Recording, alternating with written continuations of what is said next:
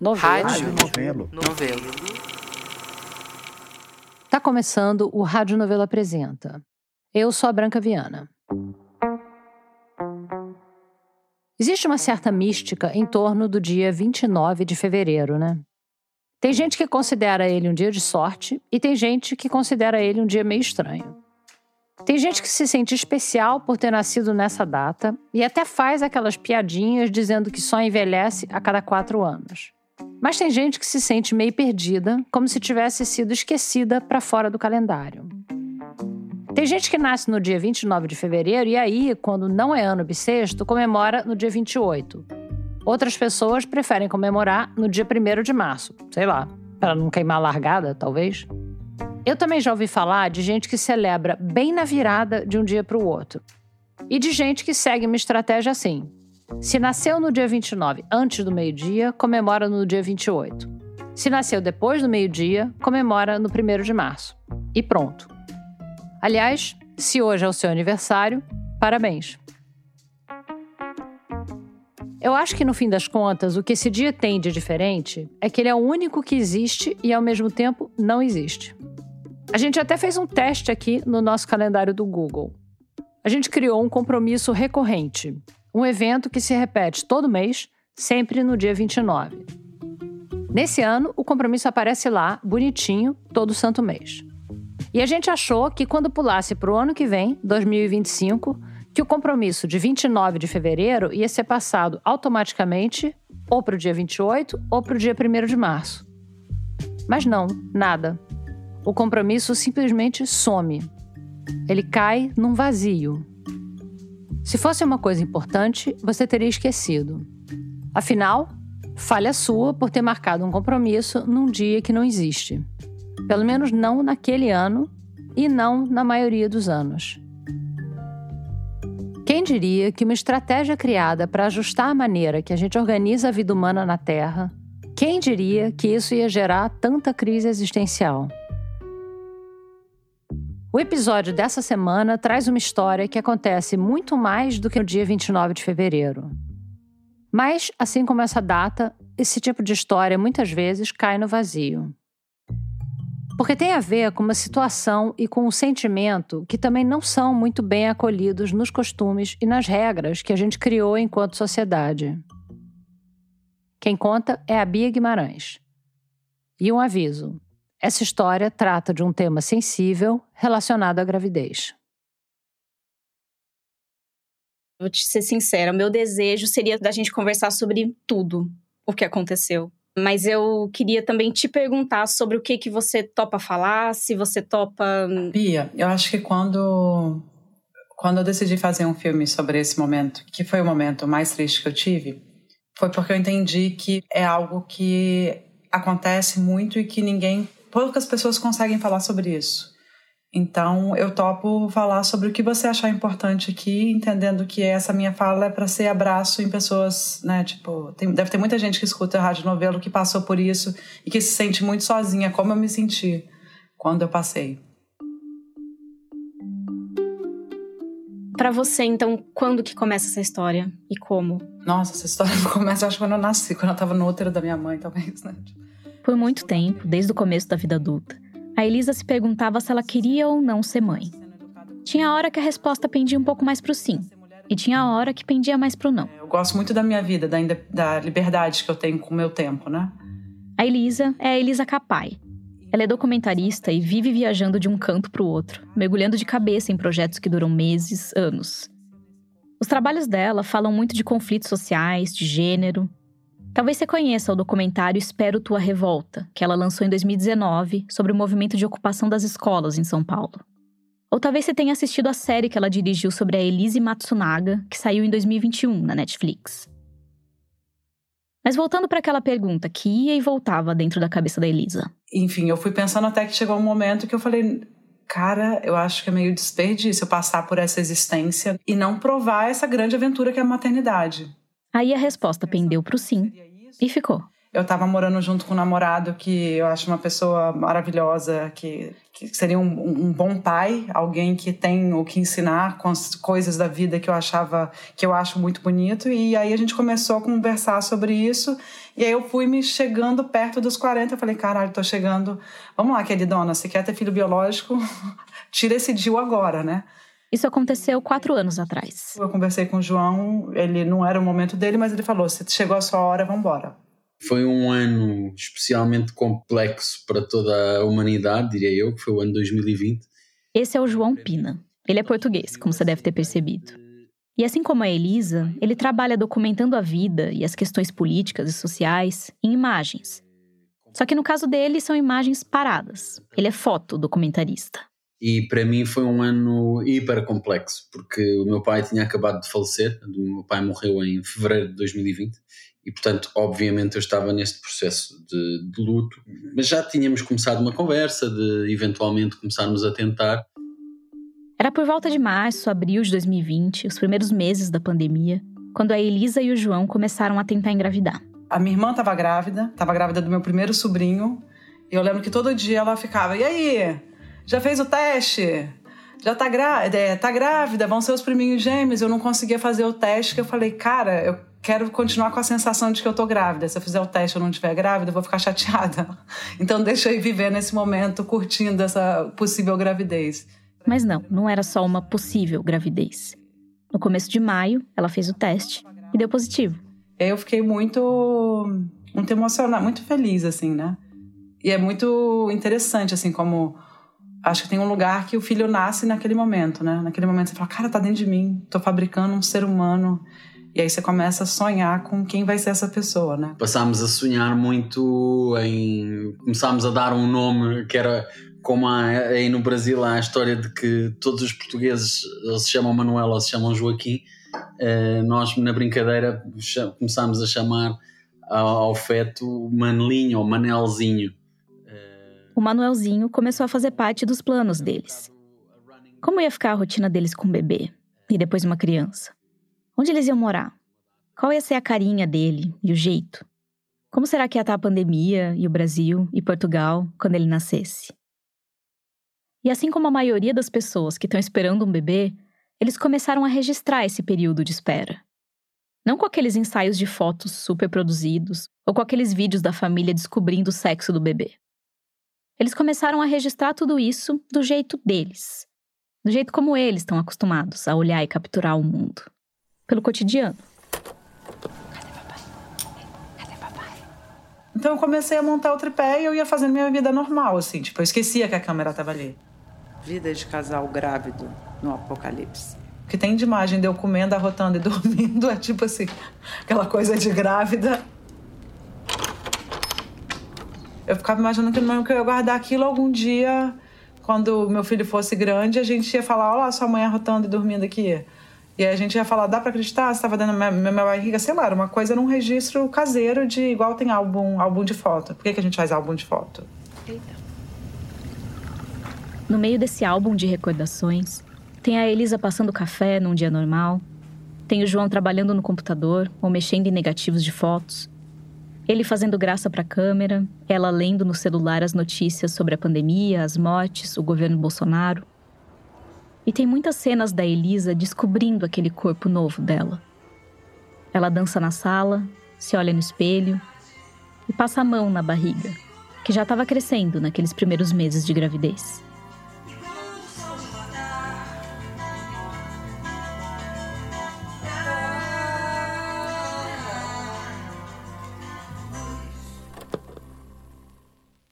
Eu, eu sempre achei muito lindo mulher grávida, assim, né? Tipo, é muita. É o lugar da deusa, né? Do lugar da, da vida.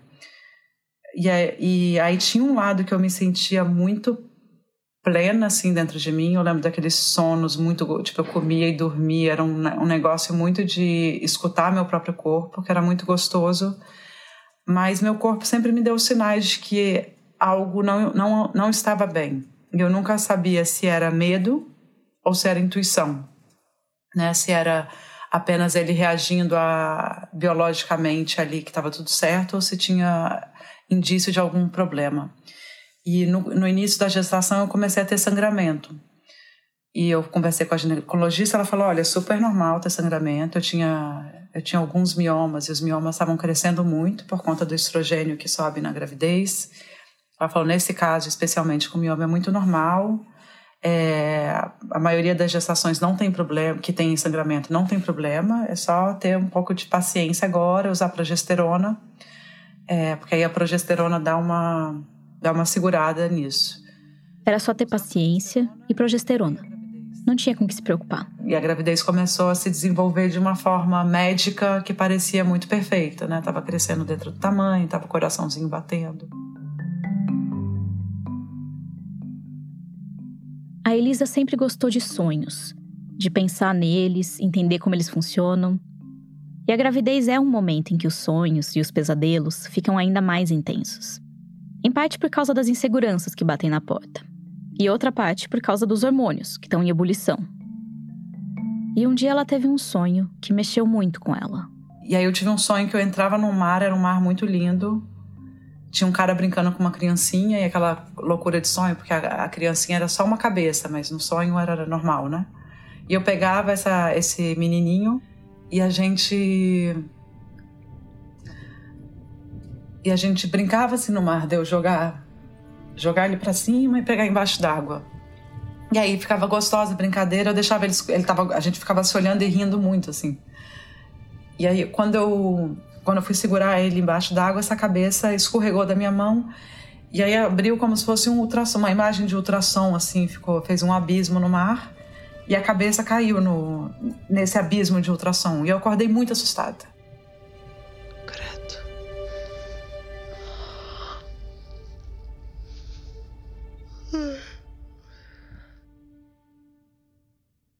Num álbum de recordações comum, as incertezas e os medos geralmente ficam de fora. Nas fotos, só tem os momentos felizes, o lado bonito dessa espera. Mas no álbum da Elisa e do João cabia tudo isso. Mas por que é que tu choras? Tem motivo, a maioria das vezes, só dá uma vontade de chorar. Eu acho que tem a ver com medo também, né? De, de Saber se o bichinho tá saudável, se não tá saudável. Mas claro que está saudável. Quê? Claro que está saudável. Como você sabe? Porque no, na ecografia tem batimento cardíaco, tem o tamanho que devia ter. Porra, é muito doido saber que tem uma vida dentro de mim e que eu não tenho controle nenhum disso, que é óbvio que, que a maternidade é isso também. Eu acho que é uma preparação mental pro, pro que é. Mas é. não sei.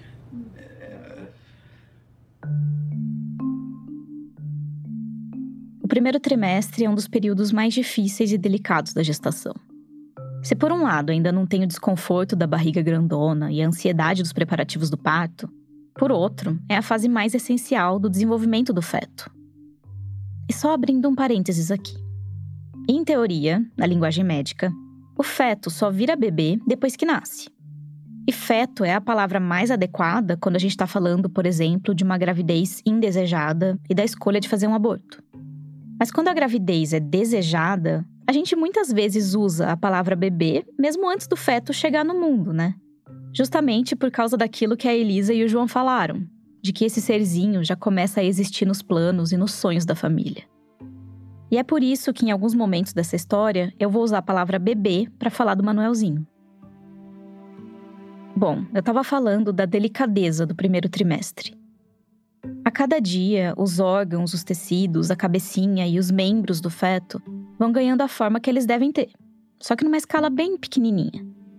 Tudo isso enquanto a mãe está ali cheia de enjoo, de sono, de cansaço e de medo porque essa também é a fase em que mais coisas podem dar errado, em que a chance de um aborto espontâneo é maior. Na passagem do primeiro para o segundo trimestre, por volta das 12 ou 13 semanas de gestação, os médicos geralmente fazem um ultrassom morfológico para ver se está tudo indo bem, se a estrutura do bebê está se desenvolvendo como deveria e se existem pistas de uma possível síndrome cromossômica, como a síndrome de Down. E a vontade da Elisa era de dormir e só acordar quando essa fase toda tivesse passado. E, tipo, dormir e acordar já tá de 14. Poder curtir. Mas enquanto isso, tinha um monte de coisa acontecendo fora do corpo dela. Ela e o João tinham decidido se mudar para Portugal. Mudar de país é sempre difícil. Mas mudar de país grávida, com pandemia rolando e fronteira fechando, era mais difícil ainda. O João foi na frente. E um dia antes da Elisa pegar o voo dela, ela foi fazer o ultrassom morfológico. E aí afastou qualquer sintoma, qualquer síndrome, eu fiquei muito relaxada. O médico só falou: ah, por conta dos miomas eu não estou conseguindo ver direito a cabecinha dele, está muito pequenininha. Quando chegar nas 14 semanas, faz isso. O médico falou para ela fazer outro ultrassom dali a um tempinho, em Portugal mesmo. Aí completou, cheguei no quarto mês, aí foi aquele momento que você avisa para o chefe, né, que começa, que eu comecei a abrir a história. A Elisa contou para o chefe dela que ela estava grávida, e no dia seguinte ela foi fazer mais um ultrassom. O João teve que ficar esperando do lado de fora por causa dos protocolos de Covid. E era uma, uma médica e uma assistente, e, ela, e aí começou a ficar longo o ultrassom, sabe? E ela só olhava e falava, ah, coitadinho do bebê, com esse mioma tão grande, tá exprimido. Aí eu falei, ela, na quarta vez que ela repetiu, eu falei, gente, comecei a ficar muito angustiada com aquilo, ela começou a ficar muito em silêncio, cochichar com o assistente, aí perguntou se eu morava perto, o que, que eu ia fazer amanhã, no dia seguinte, era o último horário, assim, de ultrassom. E aí eu comecei, eu falei, o que, que que tá acontecendo? Ela falou, não, não, não, não tô conseguindo ver direito. Eu falei, o que que tá acontecendo? Ela é a cabecinha. Aí eu, pronto, aí eu desmontei a chorar. Falou, é a cabecinha. Naquele sonho que a Elisa teve, ela estava no mar e brincava de jogar para cima e pegar de volta a cabeça de um menininho. Até que uma hora a cabeça escapava das mãos dela e caía na escuridão de um abismo. Um abismo que parecia um ultrassom. Agora ela estava ali, numa sala de ultrassom, ouvindo a médica dizer que podia ter algo de errado com a cabecinha do bebê. Mas falaram que ainda não dava para fechar um laudo. Outros médicos precisavam olhar o exame para ter certeza. Quando ela saiu da sala e encontrou o João, ela nem precisou falar nada. Tava nos olhos dela. E lembro-me muito, muito bem da Elisa a sair, uh, claro, já lavada em lágrimas, em saber que, que havia um problema, mas que não se sabia em definitivo o que é que era e, portanto, era preciso voltar no dia seguinte. E eu lembro que essa noite eu liguei, pra, enfim, cheguei, liguei para minha mãe, aquela coisa que muito forte, né? Como nessa hora vem uma conexão aí do da maternidade mesmo. A gente desmontou junto, eu desmontei com o João. E eu lembro de dormir, tipo, meio que, sei lá, eu sou agnóstica, mas nessas horas a gente, todo mundo vira crente, né? Tipo, e aí eu comecei a rezar de tipo falar, por favor, que seja zero ou 100%. Não me venha com um 70% de chance de, sabe? Uma coisa que me colocaria numa situação de escolha, assim. E no dia seguinte, no primeiro horário, a gente tinha esse ultrassom, que foi uma cena que se fosse num filme eu ia achar que é exagerada, porque tinham três médicos.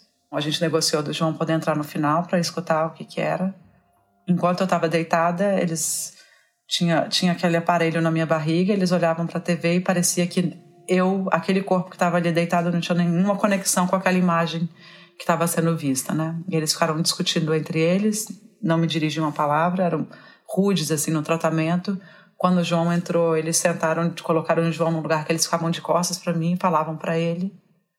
Os médicos confirmaram aquele medo que estava pairando no ar. Eles falaram que, de fato, tinha algo de errado com a cabecinha do bebê.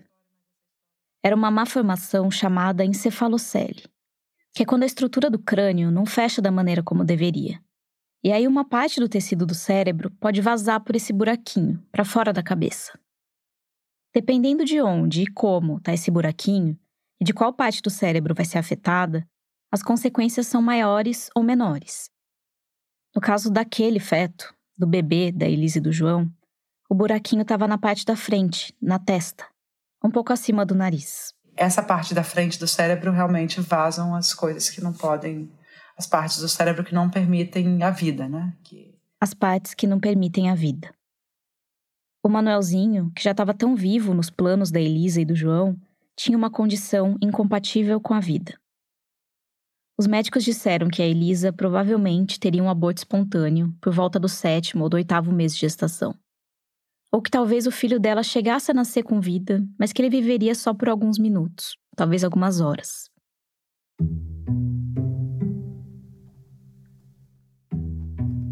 Nem todo mundo concorda com o uso desse termo, incompatível com a vida. E existem vários debates sobre quais síndromes devem fazer parte desse guarda-chuva ou não. Algumas pessoas vão dizer que, mesmo que um bebê viva só por alguns minutos ou algumas horas, que isso já seria suficiente para a gente dizer que ele teve uma vida fora do útero da mãe. Outras pessoas vão colocar o foco nos raros casos em que a criança sobrevive por mais tempo, por anos até. Mesmo que esses anos se passem dentro de um hospital com a ajuda de aparelhos. Eu respeito muito como cada pessoa vê essa situação, né? Especialmente como cada mãe ou cada pai que recebem esse diagnóstico sentem isso. O meu sentimento é que uma vida em que a pessoa não possa experimentar alegria, não possa experimentar curiosidade, não é uma vida. Então, assim, naquele momento eu entendi que meu filho jamais seria o que eu considero ser uma vida, fora do meu útero, né? Na noite antes do laudo final, a Elisa tinha rezado pedindo para não ter que passar por uma situação de encruzilhada. Dessas em que é preciso fazer uma escolha muito difícil e não dá nem para saber por onde começar. O pedido deu certo. Porque depois de ouvir o diagnóstico dos médicos, de conversar sobre as perspectivas da gestação e de pesquisar sobre esse assunto na internet, ela estava segura de qual caminho tomar. Que eu não achava justo com aquela pessoa que eu já amava tanto, que eu desejava tanto que existisse, é, colocá-la para fora da minha barriga com vida, né? Entendendo que seria uma vida de nos nos poucos instantes que tivesse no mundo, uma vida de tubos, né? Uma vida de ser entubado para conseguir respirar, ser entubado para conseguir comer, ser entubado para evacuar. A orientação dos próprios médicos era que a Elisa interrompesse a gravidez. E eu não tive dúvidas de que, por amor a ele, em primeiro lugar, e, e por amor à vida, né? A vida como um todo, que não era justo ele passar por esse sofrimento. Lá em Portugal, o aborto é legalizado até a décima semana de gestação. A Elisa já estava de 14 semanas. Mas o caso dela caía no que eles chamam de interrupção médica da gravidez, que nada mais é do que a possibilidade de aborto para os casos de doença grave ou de má formação do feto. A própria maternidade pública, onde ela estava sendo atendida, encaminhou todo o processo para ela conseguir fazer essa interrupção. Primeiro, os exames dela tinham que passar pela avaliação de uma junta médica Aí era esperar o aval deles e marcar o procedimento. Esse trâmite durou cerca de duas semanas, o que pode até não parecer muito no mundo das burocracias e das consultas médicas. Mas para quem está esperando, é sim muito. E essas duas semanas foram um período muito, muito, muito longo e muito, muito difícil. Cada dia contava como se fosse um ano. Nesse meio tempo, era como se a Elisa tivesse e não tivesse grávida. A barriga estava ali e eles estavam esperando a hora do Manuelzinho sair de dentro dela. Mas não do jeito como eles tinham sonhado. E eu lembro muito desse peso. Eu lembro muito desse peso em mim, lembro-me sobretudo muito desse peso na, na Elisa, que tinha dentro dela uma, um ser ou um projeto de um ser que sabia que não ia, que não era compatível com a vida nem com uma vida digna e, e, prolongar isso por mais um dia era, um, era de facto muito pesado. Eu senti realmente o tal do abismo lá do sonho. Eu senti que eu caí dentro de um abismo que eu não entendia até onde que ele ia, era muito escuro. E eu falei, não acredito que dá para ficar tão triste por um feto de naquela, naquele momento de 14 semanas. Eu achei muito desproporcional o que eu estava sentindo com o, o que era eu fiquei muito me julgando por estar tão triste. Se a Elisa e o João não fossem um casal de documentaristas, se eles fossem só um casal que teve a ideia de gravar a gravidez, eles provavelmente teriam desistido do registro ali. Se eles estivessem documentando a gravidez de outro casal, eles provavelmente teriam decidido desligar a câmera ali também. Mas para eles, o mais natural era continuar apertando o REC ou as pessoas tendencialmente acham que o mal só acontece aos outros. O mal ou as coisas que consideramos que sejam más. E se há uma coisa que eu aprendi ou que eu tenho aprendido é que eu passo a vida a contar histórias normalmente do mal. E que as coisas não acontecem só aos outros. Então, eu tenho pensado muito em por que, que as pessoas aceitam que a gente registre elas na hora da dor, sabe? Eu, eu, eu não deixaria nenhuma outra pessoa gravar a gente agora.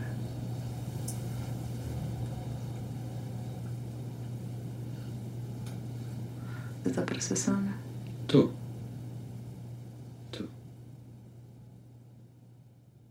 Nós dois trabalhamos observando as vidas alheias, muitas vezes observando a dor alheia. É a nossa forma de conseguir entender por que, que por que, que esses sentimentos existem, por que, que a sociedade se organiza dessa forma, é, como que o ser humano reage quando algumas co coisas acontecem. Então a gente estava fazendo com a gente o que a gente faz com os outros. Era a nossa forma terapêutica de lidar com aquela, com aquela situação que a gente estava vivendo. Era tipo, não sei o que fazer, grava. Não sei o que fazer, fico olhando. Fico olhando até a gente entender o que se faz aqui.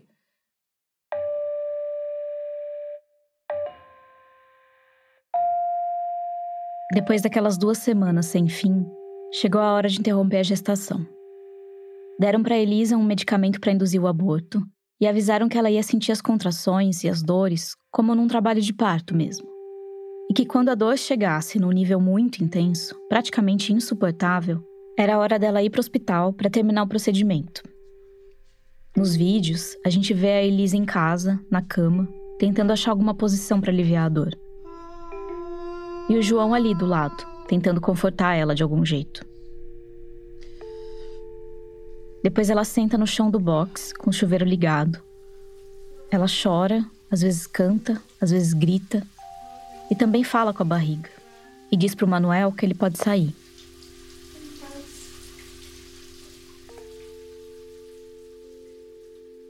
Já no hospital, depois de tudo, a enfermeira perguntou se eles queriam ver o feto. A Elisa já tinha recebido o conselho de que era melhor ver ele, sim, para ajudar a processar melhor tudo o que aconteceu. Ela ainda estava meio dopada de remédio para dor quando recebeu ele na mão, enrolado num paninho. Naquela hora, parecia que ela era a única pessoa no mundo sentindo aquela tristeza. Mas não era.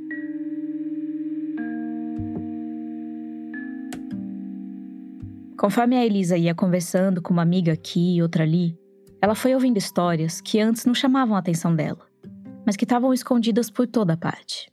E aí eu fui entendendo assim que ao meu redor muita gente tinha estado naquele abismo sozinha. Ela soube de conhecidas dela ou de amigas de amigas que já tinham vivido situações parecidas. Mulheres que queriam muito ficar grávidas, que comemoraram o teste positivo, que traçaram mil planos e sonhos e depois perderam o bebê ou que tiveram que interromper uma gestação que era desejada. E ela lembrou de ter dito coisas no passado que ela jamais diria agora para consolar essas mulheres. Coisas do tipo: vai ficar tudo bem, daqui a pouco você engravida de novo. No fundo desse abismo que a Elisa agora estava conhecendo de perto, ela deu de cara com um tipo de luto que não tem muito lugar no mundo. É um luto por alguém que ninguém conheceu, um luto que, no geral, não tem velório, não tem enterro, que não tem meus pêsames, nem sinto muito. Um luto que muitas vezes fica entre quatro paredes, que muita gente nem diz que viveu ou que está vivendo. O que tem um pouco a ver com aquele costume de só contar para as pessoas que você está grávida depois do terceiro mês, né? Quando a gestação já está mais garantida, entre aspas, já que no primeiro trimestre o risco da perda é maior. É como se antes disso não valesse a pena dar a notícia. A gente está poupando quem de não contar, sabe? Porque nessa hora a gente precisa de apoio. Eu acho que é muito importante falar desde sempre. Se é uma gravidez desejada, sabe? Porque aí se der ruim, você chega e fala: Lembra que eu estava grávida? Então não tô mais, tô mal. Tô precisando tirar o dia hoje para ficar dormindo e chorando. Ou tô precisando de um abraço. Já já a gente volta. It's Kaylee Cuoco for Priceline. Ready to go to your happy place for a happy price? Well, why didn't you say so? Just download the Priceline app right now and save up to 60% on hotels. So, whether it's Cousin Kevin's Kazoo concert in Kansas City, go Kevin, or Becky's Bachelorette Bash in Bermuda, you never have to miss a trip ever again. So, download the Priceline app today. Your savings are waiting. Go to your happy place for a happy price. Go to your happy price, Priceline. Vem aí o novo podcast da revista Piauí. A água que está faltando aqui na periferia do sítio histórico de Olinda é a água que está sobrando na piscina da elite lá de Boa Viagem.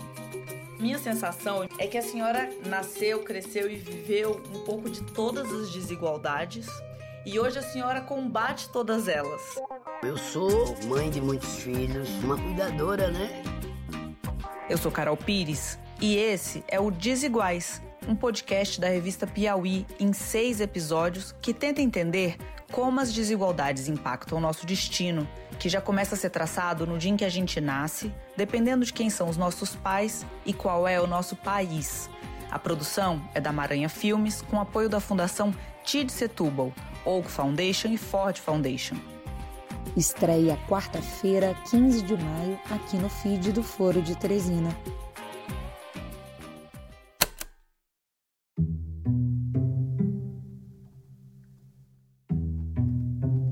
A Elisa se identificava em muitos pontos com essas histórias que ela foi ouvindo aqui e ali.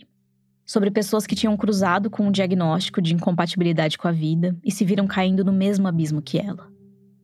Mas tinha uma coisa que tornava a experiência dela muito diferente das outras.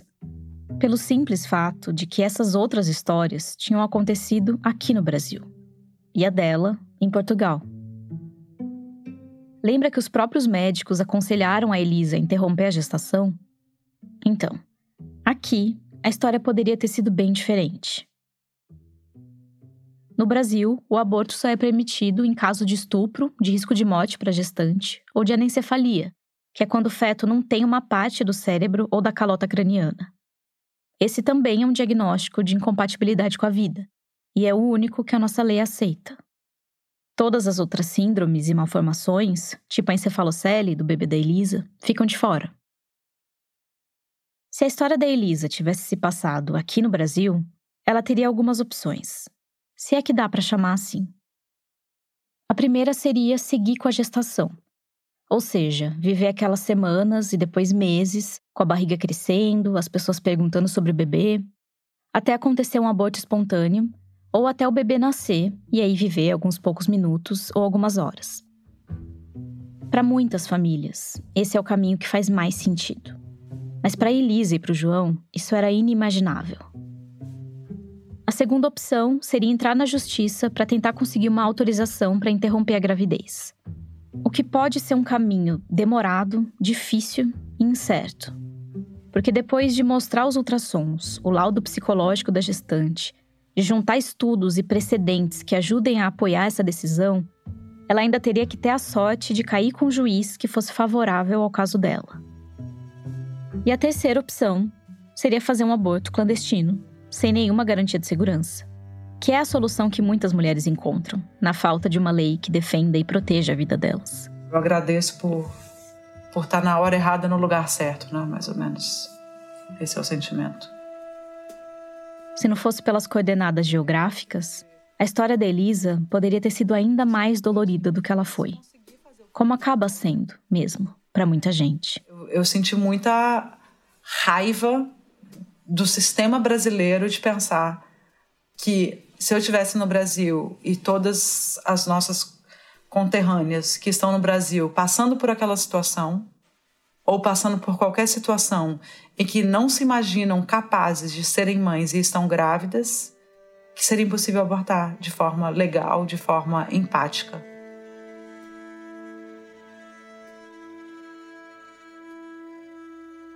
A Elisa sempre defendeu a descriminalização do aborto para todas as mulheres, em todos os casos. Mas agora ela estava enxergando tudo de um novo ângulo. Ela estava se vendo dentro da cena.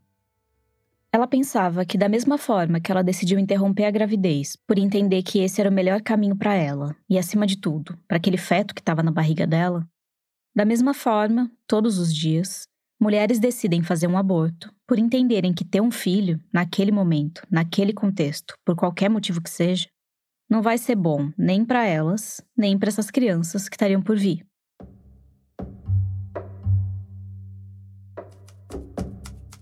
Bem no momento em que eu estava descendo da maca, com meu grande suéter verde caindo sobre as coxas, o ginecologista me disse que com toda certeza eu estava grávida.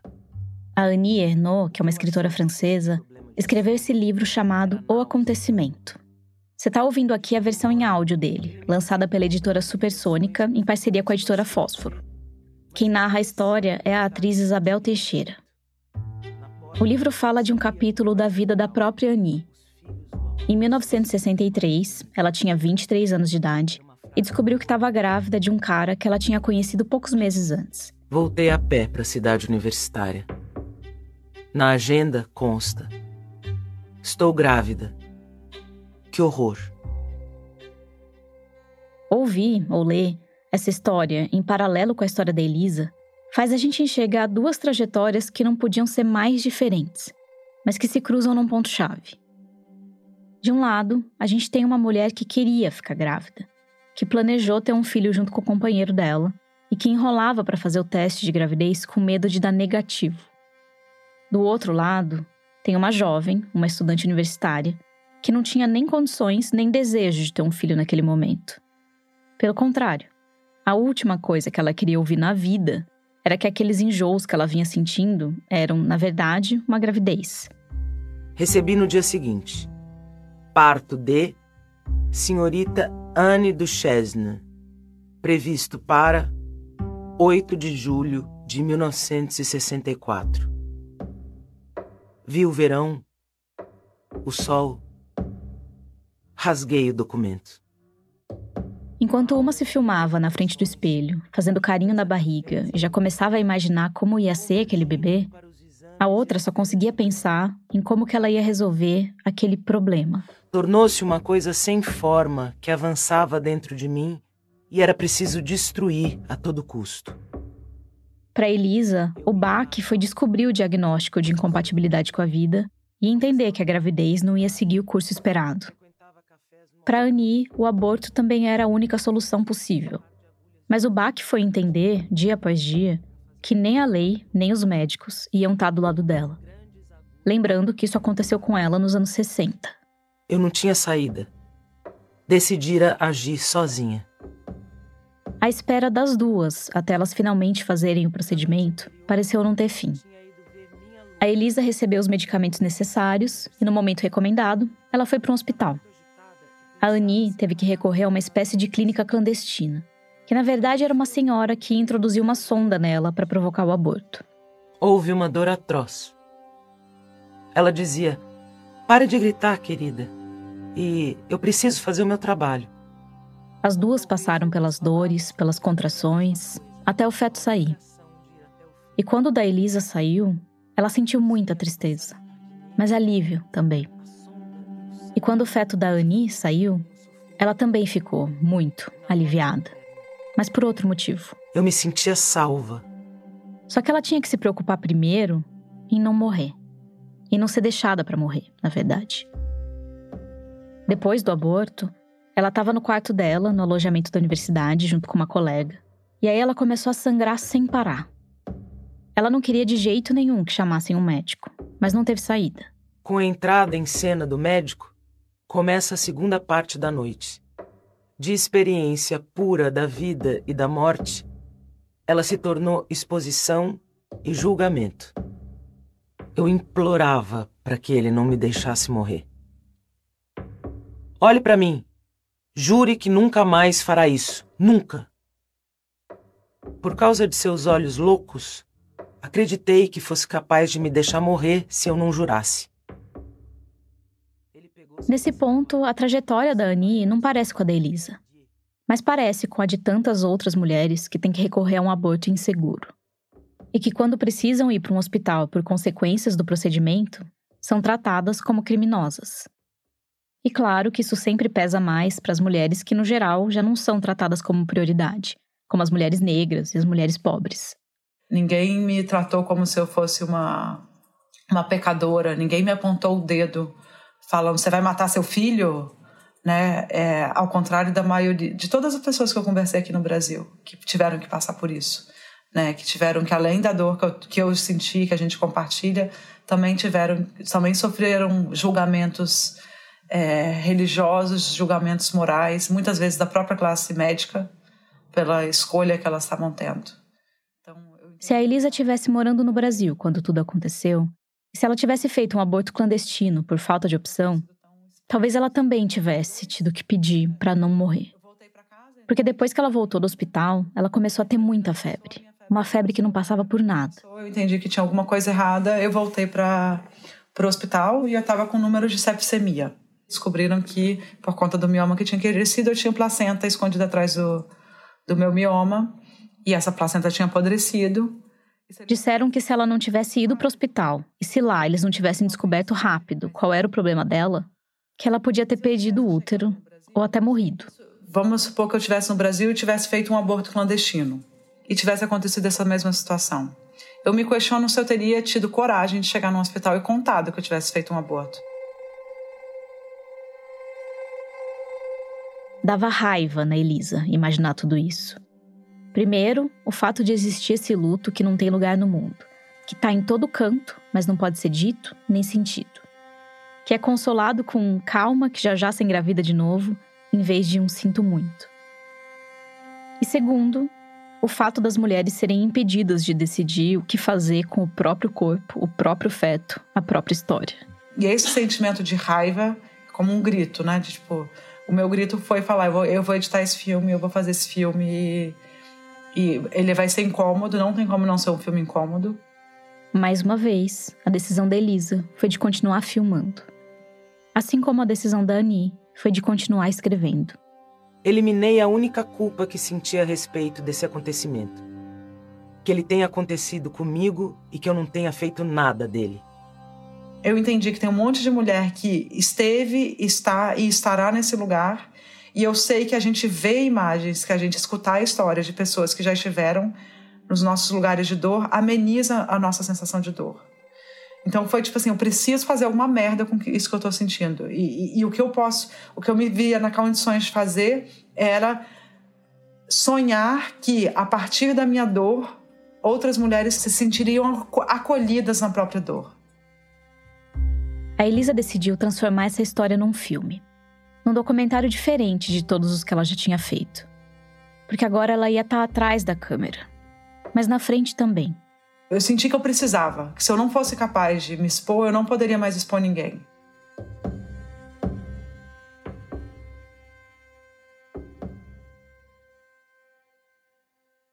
Em junho de 2021, quase um ano depois da interrupção da gravidez, a Elisa começou a assistir cada uma das muitas filmagens que ela e o João tinham feito naquele período. E foi muito maluco, assim, porque é, eu estava de fato assistindo a minha história e eu ia buscar editar literalmente a minha história, né? O meu trauma. Meu terapeuta ficou muito orgulhoso, né? Ele falou: Isso aí, vai editar a sua história, vai editar esse luto. Eu encarei a minha história, eu me encarei é, sofrendo, eu encarei o feto na minha mão, né? Eu fui encarando essas coisas. Era um trabalho de seleção e de edição que a Elisa estava acostumada a fazer, mas com registros da vida alheia, com realidades distantes da dela. E mais para frente veio a ideia de trazer outras vozes para o documentário. Muito obrigada por receber. Explica um pouco o projeto para começar? Pode, podemos. A Elisa foi atrás de mulheres e famílias que passaram pelo diagnóstico de incompatibilidade com a vida aqui no Brasil. Pessoas diferentes, com crenças diferentes e que enfrentaram a situação de jeitos diferentes, seja por opção ou justamente porque não tiveram opção. Em geral, o filme se cria é, conflito entre os personagens. E nesse filme tem muito conflito, mas nunca é entre as personagens. É das personagens contra a realidade, contra o sistema em todo o processo da edição, a gente trabalhou muito para assim, não existe um julgamento do que é certo e do que é errado. A Elisa conversou com casais que entraram na justiça para conseguir autorização para um aborto legal, conversou com mulheres que levaram a gestação até o fim, Com pais e mães que quiseram ver os filhos nascerem e ficar junto deles, nem que fosse por um tempinho no hospital, e mulheres que tiveram que recorrer ao aborto clandestino para conseguir seguir o caminho que elas acreditavam ser o melhor para elas e para os fetos que estavam na barriga delas. Mas essas ficaram de fora do documentário para evitar trazer problemas para elas. E cada uma das histórias traz novas camadas sobre maneiras de pensar a vida e a gravidez, sobre violência médica, sobre silêncios, sobre julgamentos. Eu decidi interromper a minha gravidez. Isabela e Danilo é, decidiram passar cada segundo com a filha deles no colo. E cada um tem que ser respeitado. Eu acho que, e a única coisa que não é respeitada é a violência com a qual o Estado e com a qual esse corpo médico nos trata. Eu nunca consegui ir, na, ir na, em roda de luto. Conversar com essas mulheres durante a pesquisa acabou sendo a minha roda de luto, porque eu escutava as histórias delas e me assistia nessas histórias delas. Em alguns momentos eu dividia a, a minha, então foi um, um processo muito de cura para mim e para elas, eu sinto, porque muitas também estavam contando pela primeira vez essas histórias. O documentário ganhou o nome de Incompatível com a Vida. Em alguns momentos, as histórias que estão ali andam em paralelo. Em outros, elas se cruzam ou se distanciam ou vazam uma para outra. E o que, que vocês fizeram como casal para se fortalecer? Porque é isso, né? Eu sinto que ou os casais fortalecem muito ou não seguram uma onda juntos, né? Posso, posso ser um pouquinho entrevistadora e perguntar uma coisa a você? Seu casamento acabou depois disso, mas por isso? Ou já, já vinha em vias de. Cara, eu acho.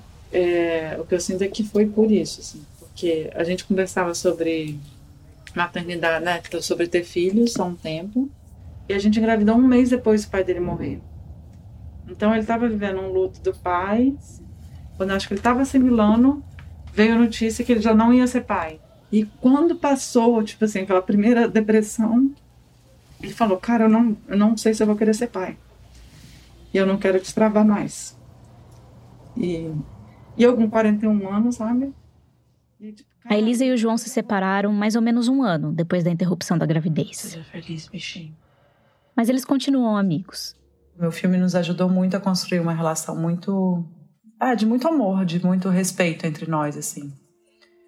Em agosto de 2022, a Elisa estava de passagem por Lisboa e convidou o João para assistir uma versão preliminar do documentário. E aí a gente foi assistir junto o corte, né? Porque eu queria sempre que ele acompanhasse, que ele se sentisse muito confortável em como ele aparece. É muita exposição, né?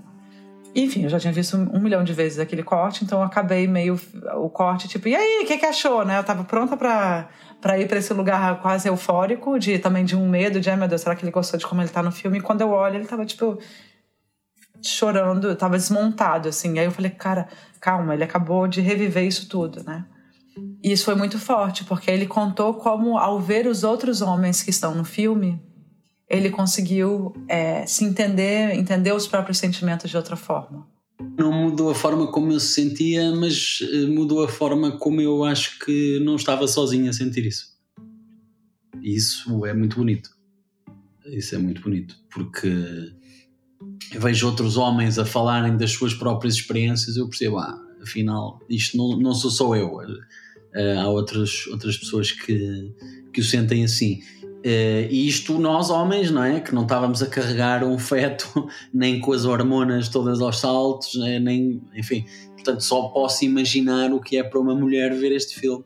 Uma mulher que tenha passado por algo parecido. Uh, só consigo imaginar.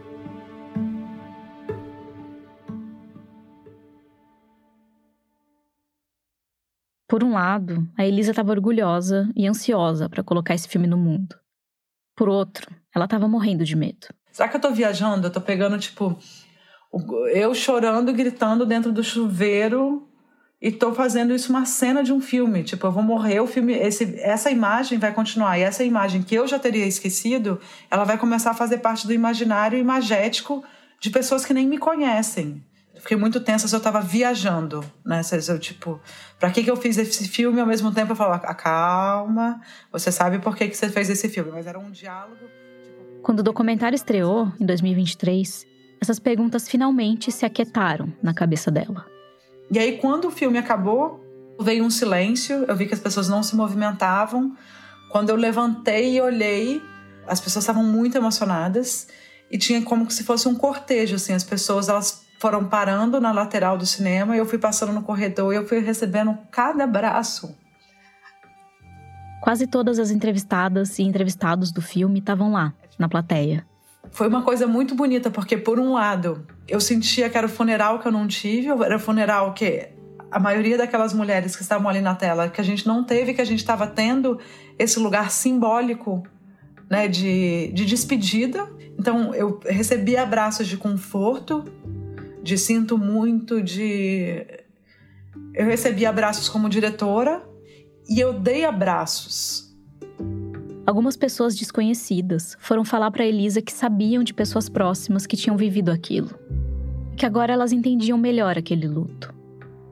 Outras pessoas foram falar que elas mesmas tinham passado por histórias parecidas e que nunca tinham contado para ninguém.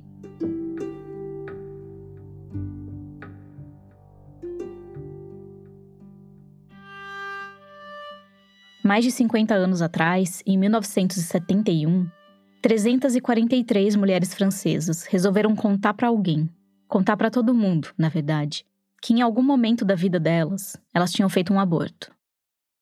Elas assinaram um manifesto público declarando que elas, assim como um milhão de francesas por ano naquela época, tinham escolhido interromper uma gravidez.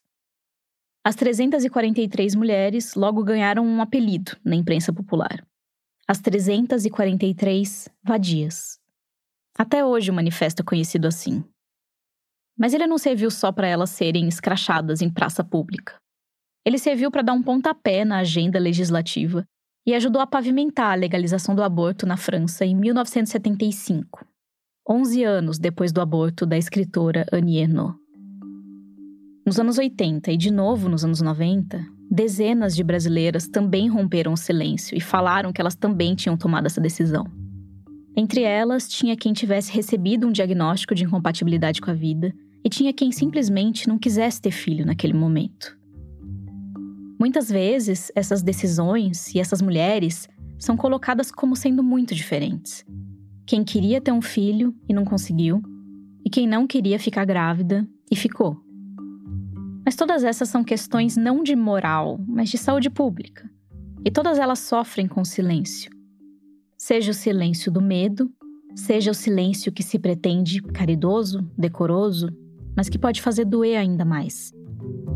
Esse silêncio faz a gente pensar que esse tipo de coisa sempre acontece com o outro, mas nunca com quem a gente ama e nunca com a gente.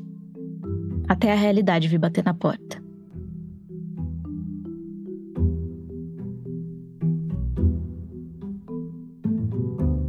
A Elisa tem 44 anos agora ela não conseguiu engravidar de novo. E ela acha que se ela não tivesse tomado aquela decisão lá atrás, de começar aquela espécie de álbum de recordações, de continuar apertando REC mesmo quando a situação virou para um lado que ela não esperava, de assistir e editar as cenas da vida dela e depois de colocar o filme no mundo, que talvez ela não tivesse conseguido processar essa história e que talvez ela não tivesse conseguido encarar aquele abismo do jeito que ela conseguiu fazer.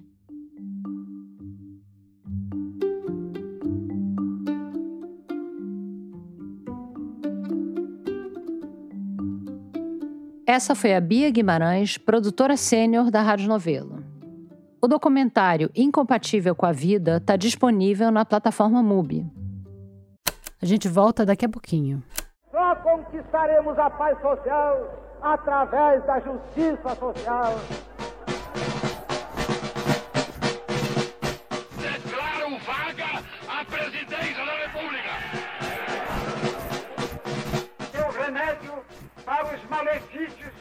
Da extrema esquerda não será o nascimento de uma direita reacionária. O Politiquês, podcast de política do Nexo, leva ao ar a partir de 8 de maio de 2024, quarta-feira, uma adaptação da série Dia a Dia do Golpe, a partir de textos publicados por Mariana Vick, que resgatam como o Brasil virou uma ditadura militar. Em cinco episódios, você vai acompanhar a sequência de fatos ocorridos em datas-chave de 1964, do discurso de Jango na Central do Brasil à posse de Castelo Branco, primeiro general-presidente de um regime autocrático que duraria 21 anos. Convido você para essa viagem ao passado, tão necessária para que nunca mais o país tenha que passar por aqueles anos de chumbo. Toda quarta-feira em seu tocador favorito, pelo feed do Politiquês. Porque sim, o Politiquês está de volta.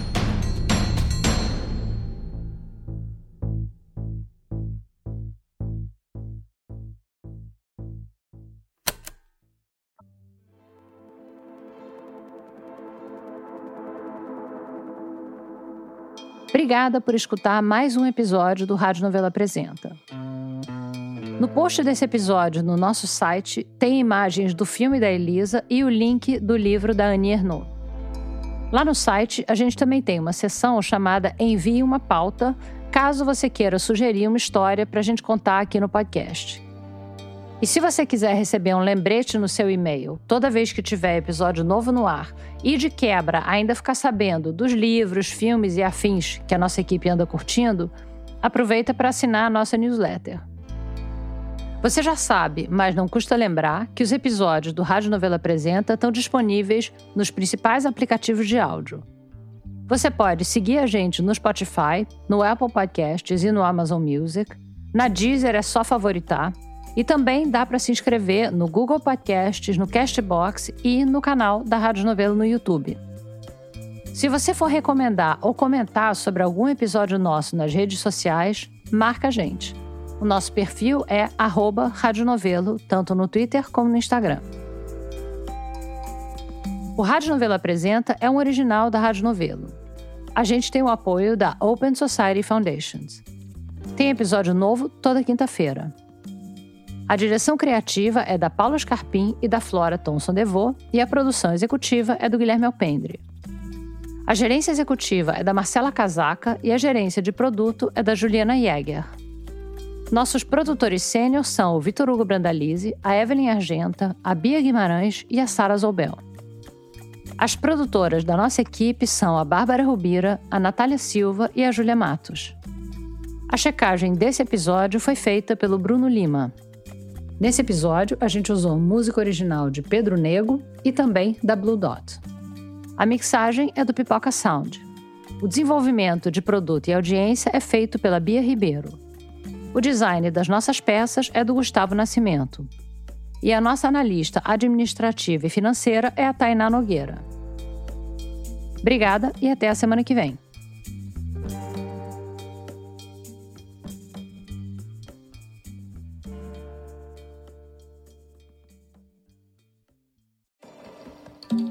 Tá procurando mais alguma coisa para ouvir? Você já ouviu Praia dos Ossos, o primeiro podcast original da Rádio Novelo? É uma série em oito episódios sobre o chamado Caso Doca Street, que foi um crime que abalou o Brasil nos anos 70. Mas não é propriamente um true crime. É a história da Ângela Diniz, a vítima, e de como a morte dela foi o estopim de um dos momentos mais emblemáticos do feminismo brasileiro.